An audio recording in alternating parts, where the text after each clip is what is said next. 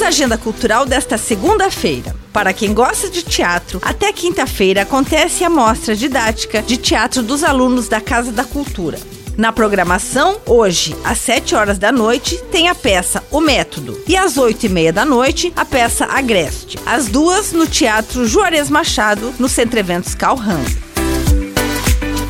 Já para os amantes da música, tem samba de raiz com Fio José e o seu projeto Santo de Casa, a tradicional roda de samba com repertório de músicos catarinenses. A roda acontece às 7 horas da noite no Botequim da Frau, que fica no bairro Glória.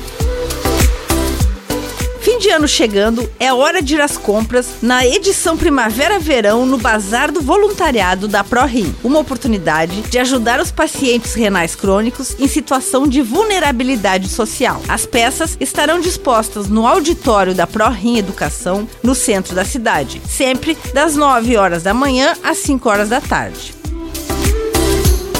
Tem também a feira Jardim Criativo no Shopping Miller. Quem passar por lá vai encontrar artesanato, marcas autorais, produtos naturais e produtos coloniais.